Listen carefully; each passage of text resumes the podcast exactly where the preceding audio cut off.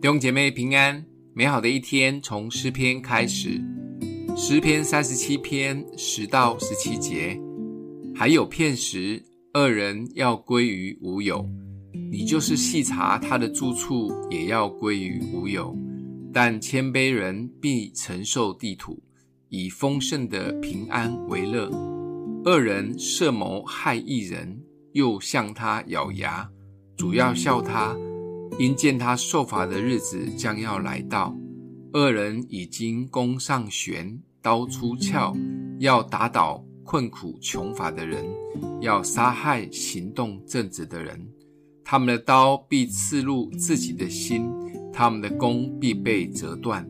一个一人所有的虽少，强过许多恶人的富余，因为恶人的膀臂必被折断。但耶和华是扶持义人，谦卑的人必承受地土。什么是谦卑的人呢？简单的说，就是少想到自己一点的人。听起来有一点矛盾，因为现代的潮流不是都要越做自己，多为自己争取权益吗？但基督教信仰真的很不一样。耶稣自己也说：“我心里柔和谦卑，你们当负我的轭，学我的样式，这样你们心里就必得享安息。”天国八福里有一个福是温柔的人有福了，因为他们必承受地土。在细查四福音书里面记载了三十六件耶稣所行的神迹，但却没有一个神迹是耶稣为自己做的。从耶稣的教导或他自己以身作则，都在告诉我们一件事：少想到自己一点。当我们更多的想可以为神做什么，为团队贡献什么，祝福别人什么，就是在跟随耶稣的样式。这样的生活态度及模式，也会帮助我们心里总是安稳，而不会愤愤不平，自己受了什么委屈或权益受损。